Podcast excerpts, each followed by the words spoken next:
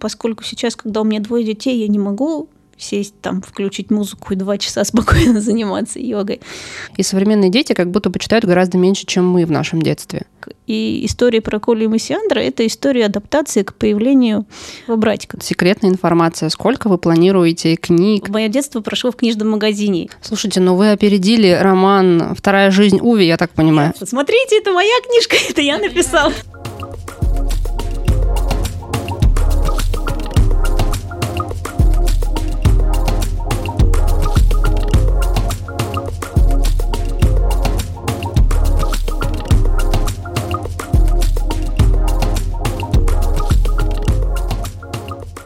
Здравствуйте. Сегодняшний подкаст мы записываем в Центральной городской библиотеке города Уфы. Меня зовут Юля, и это подкаст «Такие разные». Подкаст о женщинах, которые больше, чем просто мамы. Мы говорим здесь о себе, об ожиданиях и о реальности, с которой нам пришлось столкнуться, о том, что помогает нам не сойти с ума, и о том, как найти себя, если кажется, что уже потеряли. Мои собеседницы — это обычные, необычные женщины. Сегодня у меня в гостях замечательный писатель, как детский, так и взрослый, Нелли Мартова. Здравствуйте. Здравствуйте. А как вы определяете себя? Вот я назвала вас писателем, а сами вы э, какое бы слово для себя поставили в первую очередь? Вы женщина, вы мама. В первую очередь я, наверное, творческий человек. А, то есть, если мне поручить мыть полы, я, наверное, буду очень долго придумывать, как эти полы лучше помыть, но они, возможно, так и останутся непомытыми. то есть, э, все, что я делаю, я ко всему подхожу творчески. А, я даже одно время в живом журнале блог вела, достаточно популярный, который так и назывался «Творческий подход». А, вот. И вот ко всему, к воспитанию детей, к ведению быта, а, к писательству я ко всему подхожу творчески. Вот. Муж, правда, иногда не очень доволен, потому очень что рад. творчество это всегда немножко хаос и беспорядок, и домашние дела, они часто оказываются заброшенными. Когда мама там села писать книгу, про все на свете забыла, про посуду, про белье. Зато мама счастлива, а если счастлива мама, то счастлива вся семья. Это Поэтому правда, да. Ничего страшного. Пыль полежит немножко. А чем вы занимались до рождения детей? Вы также, также ведь и писали, да? То есть писательство к вам пришло не не в то время, когда вы стали мамой, не это стало для вас вдохновением, а и до этого вы тоже э, писали? Нет, писательство, писательством я занималась гораздо раньше, то есть э, в 2010 м Вот первая книжка вышла в 2010 году, потом в 2011 Поскольку тиражи были небольшие, то зарабатывать этим на жизнь было совершенно нереально. И я занималась э, по основной своей профессии, я вообще IT-специалист, то есть я занимаюсь информационными технологиями, занималась. Вот, потом ушла в декрет, ну и в декрете уже к этому вопросу я не возвращалась. А, я много пробовала разных занятий в декрете, но в конце концов пришла вот к детским книгам.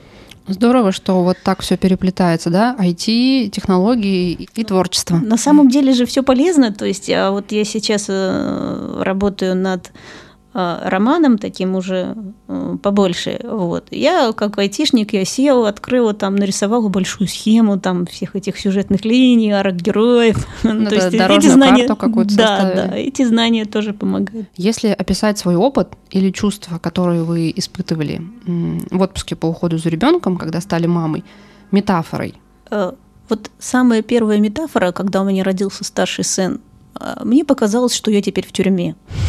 Так, здорово, очень позитивно. Я была очень активной беременной. Я ходила везде на йогу, в бассейн, на курсы для беременных. То есть у меня дня свободного не было с утра до вечера, я была в каких-то делах. Да-да-да, я, кстати, тоже, извините, что перебиваю, но вот когда я стала именно беременной женщиной, я впервые пошла, по-моему, в бассейн, я впервые пошла на йогу. То есть у меня прям захлестнули события. Нет, у меня было не впервые, просто оно как-то вот все активизировалось. Я и до этого тоже достаточно такой вела спортивный образ жизни. На, в декрете вот совсем. И вот у меня родился старший сын, и я себе представляла, что я буду такой активной мамочкой, я буду гулять с коляской, буду сразу ходить на занятия. А у меня родился такой сын, который меня ни на секунду не отпускал. То есть его надо было все время держать на руках, он спал только на руках, он не гулял в коляске, только в слинге. То есть первые два месяца э, я посмотрела пять сезонов сериала «Побег из тюрьмы». Ну, потому что нельзя было ничего с ним делать, только вот на диване сидеть и смотреть телевизор. У вас и ассоциация, видимо, такая, да? Да, да. Это очень мне дался очень сложный этот переход от активной жизни. Еще было лето, июнь месяц, то есть все гуляют, а я в заперти с ребенком в четырех стенах, вот так вот. А, ну, потом, когда э, появилось то, что вот все мамы знают эти моменты, первые улыбки, первые слова «мама», когда он начал познавать мир. А, и было очень радостно погрузиться заново в детство, и э, ощущения все стали ярче. Допустим, мы с мужем очень много путешествовали, вот, и последнее наше путешествие до рождения детей – ну да, ну море, вот, ну горы, ну да, ну были, ну хорошо, классно, ну видели уже. А, но когда мы первый раз поехали э, в отпуск с ребенком, и вот у него вот этот восторг, эти широко открытые глаза, вау, там самолет, поезд, трамвай, настоящий трамвай, вот этот вот, вот эти все эмоции пережить с ребенком заново. Заново. Да, и как я представила, что вот он сейчас первый раз посмотрит все серии Гарри Поттера или все серии Звездных войн, он сейчас посмотрит, вот он первый раз у меня посмотрел Титаник, не отрываясь, вот три часа он смотрел. Я посмотрела на него другими глазами. То есть э, первый раз, когда я смотрела «Титаник», это было студенческие мои годы, и для меня это была прежде всего любовная история. Вот. А у меня сын увлекается технической стороной, и я увидела, что на самом деле классно показан этот как он вообще устроен, этот Титаник, эти паровые машины, эти палубы, как детально там эти подводные съемки сделаны. Я посмотрела его глазами. Вот это очень интересно, посмотреть можно на мир глазами ребенка. Я вот, кстати, ни разу не смотрела «Титаник» от начала и до конца. И по поводу Гарри Поттера я хотела добавить. Вот моей дочери старшей сейчас 5 лет. И я не знаю почему, но я очень хочу, чтобы сначала она Гарри Поттера прочитала. Хотя бы первую книгу, чтобы ее Гарри Поттера в ее голове был свой собственный. Почему-то я очень переживаю за то, что она где-то нечаянно может увидеть там в гостях Гарри Поттера, и все, и вот это волшебство, оно просто испарится. Потому что я когда-то когда вышли и книги, и фильмы, я все-таки сначала прочитала, причем совершенно случайно в городской библиотеке, и влюбилась. И только потом, уже через две или через три книги, мне удалось посмотреть фильм. У меня сын уже посмотрел Гарри Поттера. Вот мне хочется почему-то... Я, возможно, это какое-то предубеждение, возможно, ничего страшного, конечно, не случится. Возможно, наоборот, фильм ее заинтересует, э, да, и потом она захочет прочитать. Но почему-то мне бы хотелось от обратного, сначала с книг. Ну, мне кажется, что вот именно Гарри Поттер это тот случай, когда экранизации и сами книги, они достаточно, наверное, близки. Ну вот мне кажется, что тот да, образ, да. который создан в книге, им удалось его создать на экране. Да, но, но книга все же, фильм все же уступает книге. А, кстати, вот вопрос по поводу экранизации. Как вам кажется, есть ли такая книга, чья экранизация оказалась лучше? Вот мне кажется, на эту тему, если говорить, то Толкин. Вот Почему-то для меня «Властелин колец» экранизация гораздо интереснее все-таки, чем сама книга, потому что книга для меня немножко тяжеловата.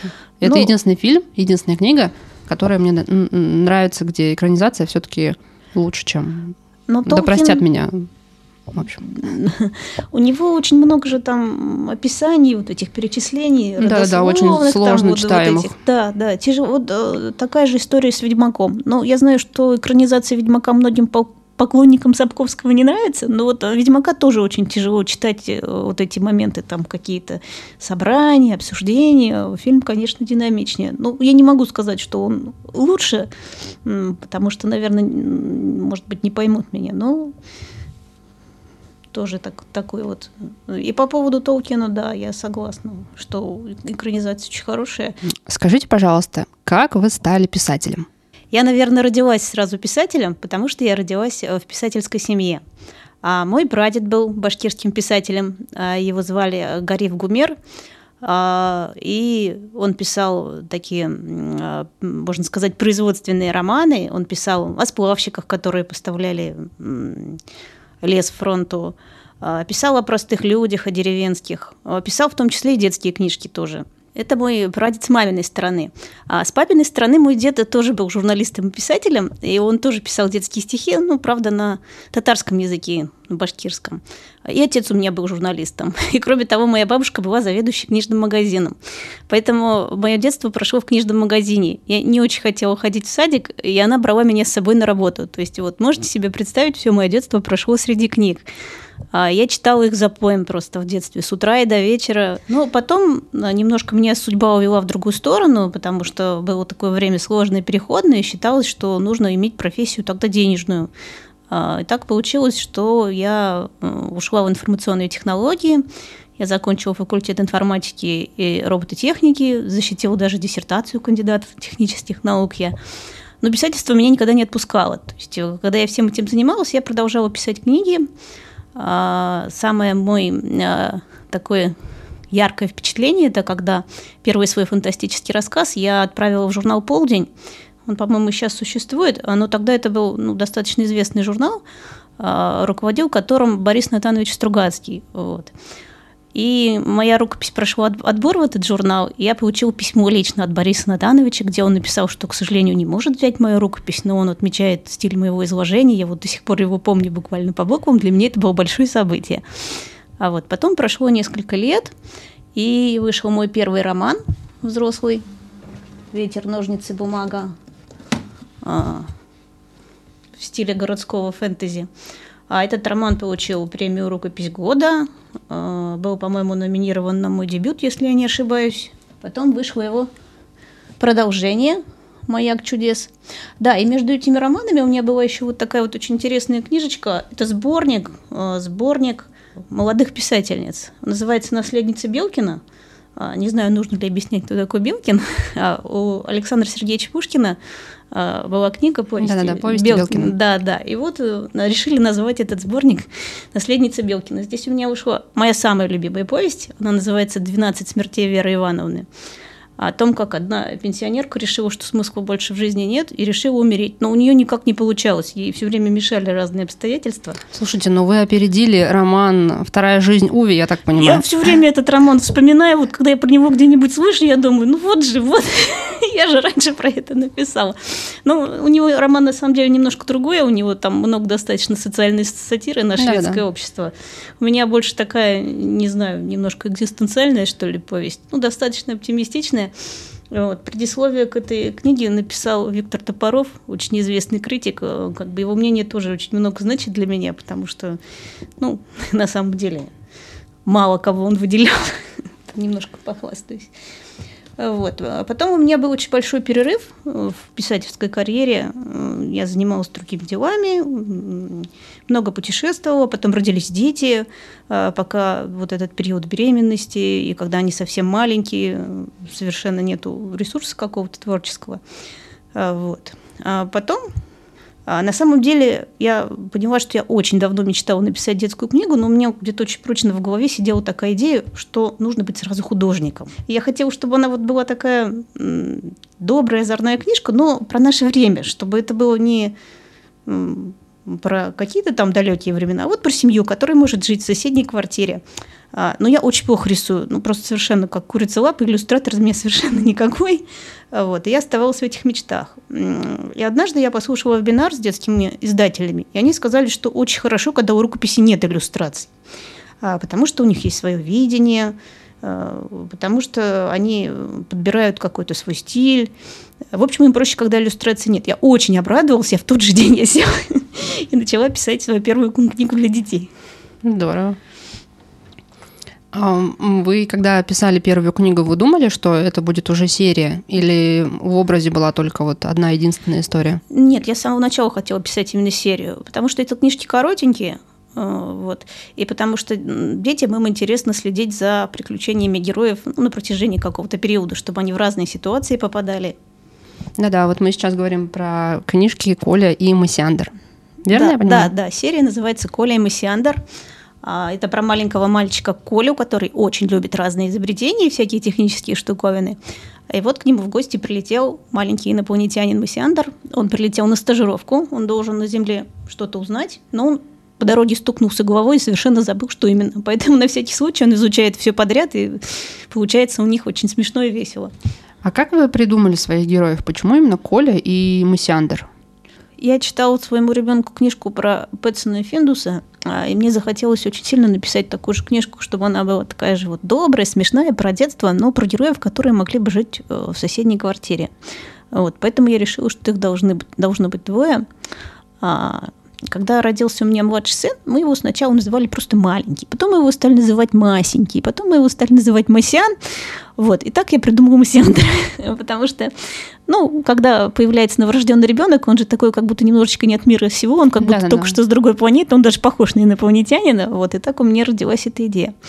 А, потому что на самом деле, конечно, Массиандр – это маленький братик. И история про Колю и Массиандра – это история адаптации к появлению маленького младшего братика. То есть старший адаптируется к появлению младшего. Вот. И те ситуации, которые вот первые книжки э, про лифт, как вот старшему кажется, что, может быть, мама больше любит младшего, что младший мешает ему заниматься какими-то своими делами. Вот как старшие к этому адаптируются, как э, вся семья проходит этот этап. Э, вот да, этом... и, и Массиандр еще задает очень много вопросов, вот так же, как и маленький ребенок, он всему удивляется, там удивляется первому снегу, как здорово, и вот такие моменты тоже. Э, да, то есть, с одной стороны, это книги для ребенка, ребенку интересно читать про изобретение, вот про этого маленького человечка, а с другой стороны, это немножко книги для родителей, потому что для родителей есть там такие моменты, где они могут немножко посмеяться над собой, э, где там вот э, папа говорит маме, ну вот теперь он будет жить у нас, а мама говорит, ну ты что, ну как же, как вообще Папа говорит, надо жить так, как жили раньше. А мама говорит, ну ты что, как вообще может жить жизнь с маленьким инопланетянином быть такой же, как она была раньше? А вот скажите, пожалуйста, как вы думаете, писательству нужно учиться или это какой-то врожденный дар? Я думаю, что учиться нужно обязательно. Э, конечно, есть э, предрасположенность определенная, кому-то это дается легче, кому-то труднее. Но в современном мире, когда у нас такой огромнейший выбор литературы, такая большая конкуренция среди писателей, и такие огромные возможности учиться, ну, просто грех этим не воспользоваться. Когда я только начинала, было очень мало книг для писателей, очень мало было переводной литературы и курсов практически не было. Сейчас же э, практически каждую неделю вот я вижу, я подписана на много разных там агентств, издательств, э, школ, э, можно учиться даже бесплатно. Вот каждую неделю проходят какие-то открытые бесплатные вебинары, мастер-классы. Причем проводят их не какие-то случайные люди, а либо редакторы, либо уже состоявшиеся писатели, иногда сценаристы, продюсеры. Это очень интересно очень много возможностей, учиться надо обязательно. И очень много литературы сейчас стало, перевели всех классиков. А я еще советую писателям, всем начинающим, кроме литературы для писателей, читать литературу для сценаристов. Тоже очень полезно. А скажите, пожалуйста, что легче, написать первую книгу или написать продолжение к ней? Ну, то есть как вдохновение вообще приходит?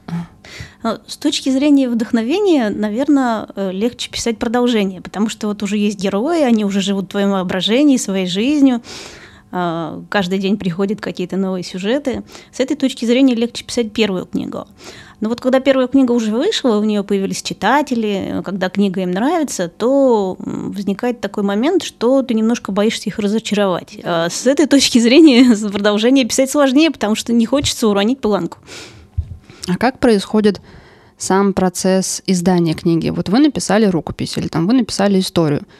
Что, какие вот ваши дальнейшие действия? То есть вы ищете литературного агента или идете куда-то в издательство, или отправляете это все по электронной почте? Как э, с листочки бумаги и ручки книга превращается вот в то, что вот мы сейчас уже видим напечатанное, пахнет типографской краской с иллюстратором и продается там во всех книжных магазинах? А, ну, сначала, конечно, идет поиск издательства. Особенно это касается детских книг. То есть, если еще взрослые какие-то книги можно выпустить, допустим, сам издатом, опубликовать на каких-то ресурсах uh-huh. книжных, то детская книга требует высокого очень качества издания, красивых картинок, хорошей бумаги. Вот. Поэтому все начинается с поиска издательства. А, можно, в принципе, воспользоваться услугами литературных агентов. Они сейчас появились, но у нас схема работы с ними не такая, как, например, на Западе, а, где они получают процент от продаж. У нас писательский гонорар достаточно маленький, поэтому услуги агентов у нас обычно платные. Вот, поэтому проще всего начать с того, чтобы отправить в издательство. Детских издательств сейчас много, они все очень охотно работают э, с авторами. Особенно сейчас э, западные авторы многие отказались от публикации своих книг у нас, и ну, спрос на российских авторов повысился сейчас, да. А вот. Э, потом заключается с издательством договор, а, и далее уже начинается работа над книгой. То есть параллельно идет литературная редактура а, и иллюстрирование. Дальше мы получаем макет, макет этот тщательно вычитываем, и книжка отправляется в типографию. А вам вот с первого раза понравилось, как иллюстратор изобразил ваших героев? Ну, то есть та картинка, которую вы себе представляли, и то, что получилось в итоге. Ваш Коля похож на того Колю, который изобразил иллюстратор? Вот Коля мне понравился сразу. А вот по поводу Мусиандра мы долго спорили все трое. Я редактор, иллюстратор, мы придумывали ему разные рожки, ножки. Ну, в итоге получился такой образ. А мне он очень нравится. Мне кажется, иллюстрации получились хорошие такие, живые, интересные. А вот еще хочу один интересный момент в работе с иллюстратором упомянуть. Я сначала возмущалась, что художница рисует не совсем так, как у меня написано. Она говорит, нас в институте учили, что нельзя никогда в точности иллюстрировать так, как написал автор. Я вот этого не знала, потому что тогда это, ну, как бы считается такой в общем, настоящий мастер, он всегда приносит в иллюстрацию что-то свое, что он что-то додумывает, да. Ну, возможно, это такой вариант еще для того, чтобы можно было человеку немножко представить своего героя по-своему. Ну, возможно, наверное, видеть какую-то наверное, разницу. Да, да. Но вот для художника, вот, чтобы именно почувствовать себя мастером, а не ремесленником, ему важно тоже То есть не, не, не что-то повторять, а творить, да? Творить, да. Mm-hmm. То есть это детская книга, это всегда совместное творчество если работают двое, если это не в одном лице художник и автор. А можно у вас спросить, я не знаю, возможно, это секретная информация, сколько вы планируете книг, или как, э, какая будет серия, или вы еще не знаете сами, у вас там не написано, и вы еще не думали об этом? Вообще сейчас у меня написано 9 историй про Колю Масиандра. Вот три изданы, четвертая книжка сейчас находится в работе, э, работает художник над иллюстрациями. Вот. И сейчас у меня в очереди как бы стоят еще пять, но процесс издания достаточно длительный. Во-первых, долго идет работа над иллюстрациями, их много. А, ну, печать тоже занимает там около двух месяцев. Поэтому вот сколько в этом году издательство готово выпустить э, книг, я пока не знаю. Но я думаю, что серия на этом не закончится, может быть, еще несколько штук будет. А что для вас писательство? Что оно приносит э, в вашу жизнь? Вам нравится сам процесс, или вам нравится уже, когда книга вот стоит э, и продается, или когда ваши собственные дети, например, читают эту книгу, или же это вопрос э, заработка или известности? А, для меня писательство это, наверное, вообще способ жить способ адаптироваться в жизни.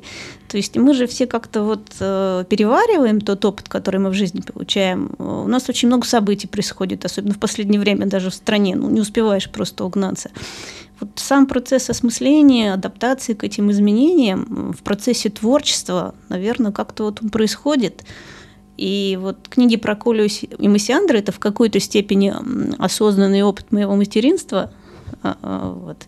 Ну и, конечно, это э, желание а, рассказать свою историю детям. Не просто рассказать, а чтобы вот она была именно с красивыми картинками, вот, в книжках. Именно такая книжка, которая понравилась бы им. Например, у меня вот старший сын, он очень любил лифты одно время, он везде строил из всего лифты, а вот книжек про лифт нету. Вот что делать? Написала книжку про лифт. А вашим детям сколько лет?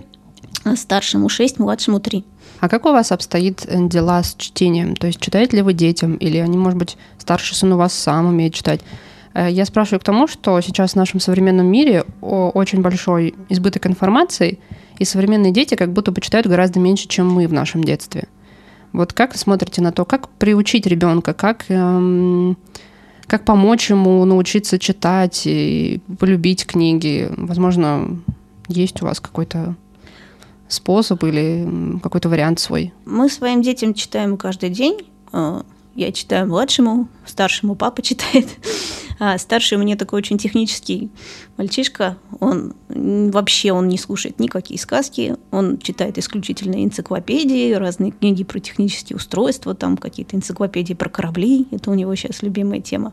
А младший с удовольствием слушает сказки. Вот я ему читаю часто Джулию Робертсон, а читаю Чуковского, да, вы правы, конечно, дети сейчас читают очень мало, потому что очень большая конкуренция. Эти планшеты, мультики, YouTube, это все очень доступно, это все очень такое, не требует никаких усилий. А научить читать даже ребенка сейчас трудно, потому что это требует приложения усилий. Вот мы сейчас со старшим я учу его читать, понемножечку он это дело осваивает, но не так быстро, как мне бы хотелось, потому что я, например, с пяти лет уже читала за поем просто. Да, вот.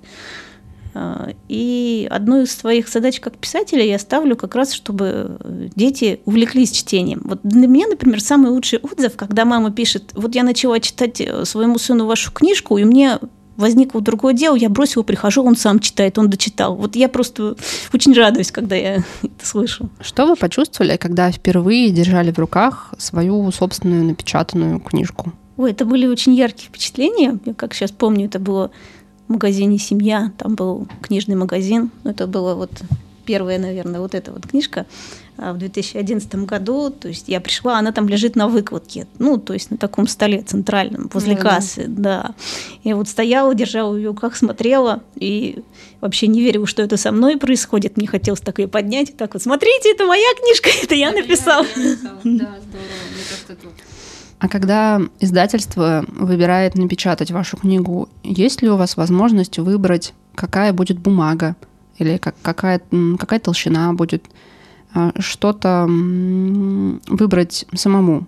На, на, на ощупь, что ли? Не знаю, как это... Нет, формат на ощупь определяет редактор. Э, но оформление всю книги, обложка, аннотация, э, иллюстрации – это все редактор согласовывает с автором. Мне повезло, у меня попался, мне попался очень чуткий редактор.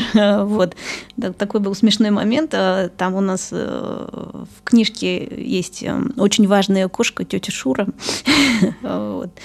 А, эта кошка, она прожила у нас 15 лет, и она э, недавно умерла, к сожалению. Вот. Мне хотелось очень сильно увековечить память этой кошки в книжке, поэтому я вела этого персонажа, и первый раз художница нарисовала кошку совсем не такую. И я написала редактору, ну, мне очень хочется, чтобы она была похожа вот на ту кошку, которая мою, у нас да? жила, на мою, да. Я отправила фотографию, и редактор пошла мне навстречу, и хотя многие иллюстрации были уже нарисованы, они ту кошку для меня перерисовали. Вот, и теперь тетя Шура вечно жива в моих книжках. Ну, здорово, когда есть а, такая обратная связь, да, и ну, как бы такие эмпатичные люди, что ли, которые соглашаются. Да, у меня очень чуткий такой понимающий редактор, мы с ним, слава богу, с ней нашли общий язык. А поделитесь, пожалуйста, своими любимыми книгами или авторами, можно взрослыми, можно детскими. Может быть, история какого-то писателя вас там вдохновляет или очень интересно. Вот мне, например, очень нравится история Джоан Роулинг, да, которая ходила по многим издательствам, пыталась э, издать книгу о Гарри Поттере, и очень-очень-очень много издательств ей отказали, и вот э, какое-то из издательств спустя несколько лет согласилась, и вот стала, наверное, очень популярным. А, знаете, меня из последних историй очень впечатлила история Люсинды Райли. Э, знаете, сага «Семь сестер» не слышали? Нет, не читала. А, в общем, это так, такие любовно-исторические романы, но они очень качественно написаны, они стали бестселлерами. А история у нее такая, это семь книг а, про семь потерянных, семь сестер. А, один том про одну сестру. И в каждом томе идет погружение в определенную эпоху. То есть где-то это Норвегия времен Эдварда Грига, там и речь идет о композиторах. Где-то э, там дело происходит в Бразилии. То есть в каждой книжке это погружение в определенную эпоху. Там очень хорошо проработан вот этот культурно-исторический контекст, очень много деталей, то есть ты погружаешься полностью. Может быть, сюжет на э, эти книги немножко такого на сентиментальную прозу, похоже, но вот э, тем не менее. Само описание, да? Сам сюжет такой, ну, характерный для сентиментальной прозы, там, любовь, расставание, вот эти все вещи. Но, тем не менее, это очень такая яркая серия книг, а судьба ее, чем ее впечатлила, тем, что она умерла от рака, к сожалению. А, и последние свои книги она писала, когда она уже была тяжело больной и она не успела написать развязку. То есть эти все семь томов, они связаны единым сюжетом, и там много тайн и загадок, над которыми читатели ломали голову. Она не успела, но она успела оставить черновики своей сыну, и сын ее дописал эту сагу до нее. Вот сейчас вышла восьмая книга, я сейчас ее как раз читаю. Ну, меня очень тронула вот эта история преданности своему делу, что он вот этот свой замысел, можно сказать, даже э, после смерти закончил. Знаете, а вот ваш сейчас разговор напомнил мне, есть, э, к сожалению, не помню имя автора, есть такая серия книг э, «Девушка с татуировкой дракона». Есть такая, да. Вот автор тоже, к сожалению, скончался, не успел дописать, и, по-моему, какое-то из издательств закончило за него вот последнюю книгу. Вот это я тоже помню. Так, а возвращаясь к любимым книгам, э, мой любимый автор – это Харуки Мураками. Из последних романов его мне очень понравился «Тысяча невест, невест 184». Мне кажется, это очень красивый любовный роман, и он про то, что происходит с нами сейчас. То есть, когда кажется, что весь мир сошел с ума, и вот э, два человека находят друг в друге опору надежную. Ну, красивые очень у него там метафоры. Вот. Потом я очень люблю фэнтези, э, но не классическое фэнтези, а так. Э, мне очень нравится Марина Сергей Диченко, очень нравится Робин Хоп, ее сага о живых кораблях. Э, вот. Ну, из детских авторов я, наверное, люблю классику, которая мне запомнилась с детства. Это вот Носов, «Волшебник изумрудного города», а, из более современных, вот, про Пэтсона и Финдуса очень мне нравится эта серия, с которой меня увлечение мое писательством детскими книгами, детских книг началось. Для того, чтобы о подкасте узнало больше слушателей, ему нужно продвижение. Поэтому поставьте сердечко, если вы слушаете его на Яндекс Музыке, или поставьте звездочку и оставьте комментарий в Apple Podcast. Или поддержите его в любом другом приложении, в котором вы его слушаете – это займет меньше минуты. Спасибо. А, вот скажите, вы пишете книги, вы мама двоих детей, вы еще и работаете. Да. Да. А где, в чем вы находите ресурс или находили его, когда были в декрете, и вот сейчас, тем более в этом таком быстром современном мире, вам удается и писать, и с детьми время проводить, и работать, и быть мамой, и быть женой, и все вот это вместе. Я понимаю, что, наверное, никто из нас не успевает все, но как вам удается успевать то, что вот удается? Я вообще много лет находила ресурс в йоге, достаточно серьезно я практиковала, уже, наверное, больше 15 лет.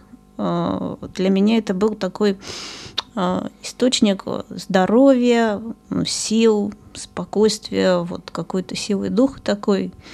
Для меня это была йога. Ну, поскольку сейчас, когда у меня двое детей, я не могу сесть там, включить музыку и два часа спокойно заниматься йогой. А, этот ресурс я стала находить в уединении. То есть, э, поскольку я очень глубокий интроверт, мне вообще тяжело даются выходы, допустим, куда-то в компанию, где много людей. Мне очень важно э, быть какое-то время одной. Вот. И когда вокруг меня постоянно скачут дети, это, конечно, утомляет. А я нахожу да. этот ресурс в прогулках, я езжу поплавать в термах, а я хожу в баню, я катаюсь на лыжах. Но мне очень важно, чтобы хотя бы один раз в неделю, там вот два часа я куда-то ушла одна и побыла наедине с собой. И все, я тогда с новыми силами возвращаюсь в семью. А, и вот еще один момент, который тоже хочу сказать, это женский круг. А, у нас, э, когда я ходила на курсы на беременных, очень теплая сложилась э, группа. Э, вот. Это было 6 лет назад, мы до сих пор дружим. А, и вот этот женский круг общения, где тебя понимают и принимают вот такой, какая ты есть. Вот ты можешь, вот что бы у тебя ни случилось, вот ерунда какая-то, вот дети достали, вот ребенка там в школе поругали. Ты приходишь, и тебя всегда поддерживают. Неважно, там, плохое у тебя событие, хорошее. И вот этот женский круг, он тоже очень сильно поддерживает. Наверное, каждой женщине маме очень важно такой круг иметь. Особенно в начале, когда, ну, вот, ой, он там сходил там в памперсе, у него не того цвета, что делать, куда бежать. вот. Да, да, мне тоже кажется это очень важным, когда мама остается один на один с ребенком, ничего еще не знает, все ее пугает, а, должен быть кто-то рядом. И вот это здорово, когда есть такое сообщество, потому что сейчас, э, как мне кажется, по крайней мере, в онлайн-сообществе люди стан- становятся или стали какие-то немножко злые. То есть о цифровом этикете люди как будто бы не знают. И, к сожалению, очень многие комментарии могут ранить молодую маму, как мне кажется, если она пытается чем-то поделиться или о чем-то спросить. Да, есть такой момент. Поэтому очень важно иметь такой круг, где ты знаешь, что тебя не осудят, поддержат. Да, вот и по поводу одиночества мне тоже понравилось, что вы сказали, потому что в прошлом эпизоде подкаста мы это обсуждали с одной из мам, и она говорила о том, что одиночество в плюсе. То есть э, есть ведь одиночество минус, то есть когда тебе плохо и одиноко, когда никого нет, а есть одиночество плюс, когда оно тебе очень необходимо, когда тебе нужно отдохнуть даже от собственного ребенка.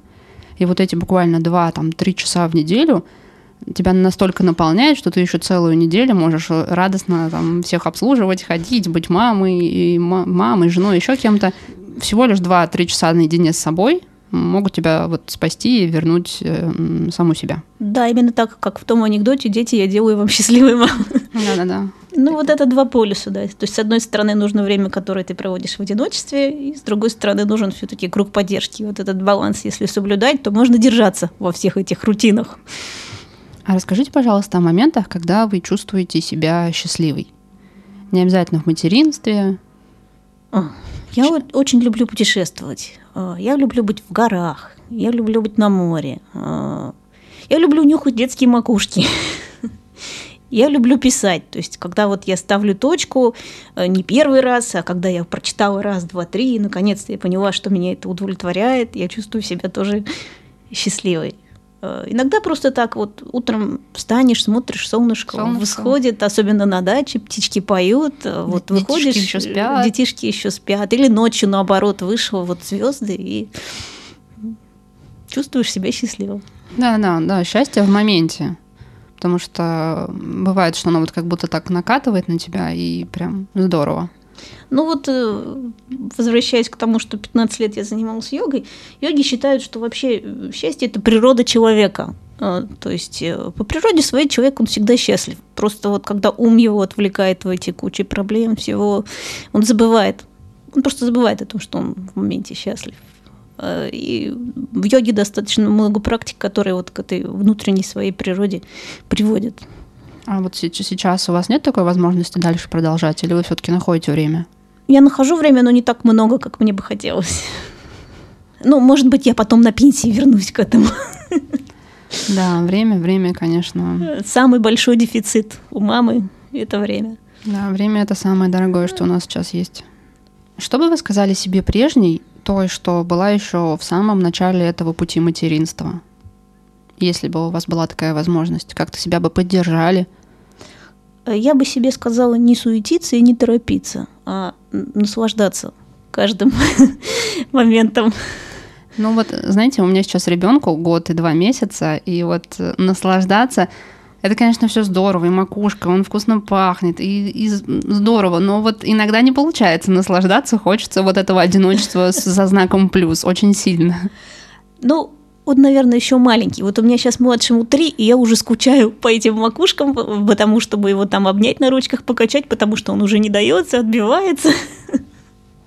Ну да, да, есть такое, да. Я вот сейчас, у меня сейчас происходит процесс отлучения от грудного вскармливания – и с одной стороны, я очень хочу этот процесс все-таки завершить, а с другой мне так жалко. Я жалко, вот держу да. на ручках и понимаю, что вот все, как будто бы какой-то этап мы сейчас переступаем. И к этому я больше никогда не смогу вернуться. И я вот, эм, наверное, возможно, задерживаюсь с этим, потому что все-таки пытаюсь с этим чувством попрощаться красиво как-то да, закончить. Это, и... это этап особенной близости такой, который уже потом не вернется, и потом уже он так вот будет понемножку отдаляться, отдаляться. Что бы вы посоветовали молодым мамам или тем, кто собирается ими стать? Я бы посоветовала найти опытных людей, которым вы будете доверять. Э, очень много сейчас, э, у вас будет очень много вопросов, вот начиная от того, как вот он сходил в туалет и заканчивая тем, почему он плачет. Если вы полезете в интернет, вы просто с ума сойдете от э, огромного количества противоречивых советов. Кто-то советует пускай спит один, кто-то говорит, что надо спать только с ребенком, кто-то говорит, что у него должна быть своя кроватка.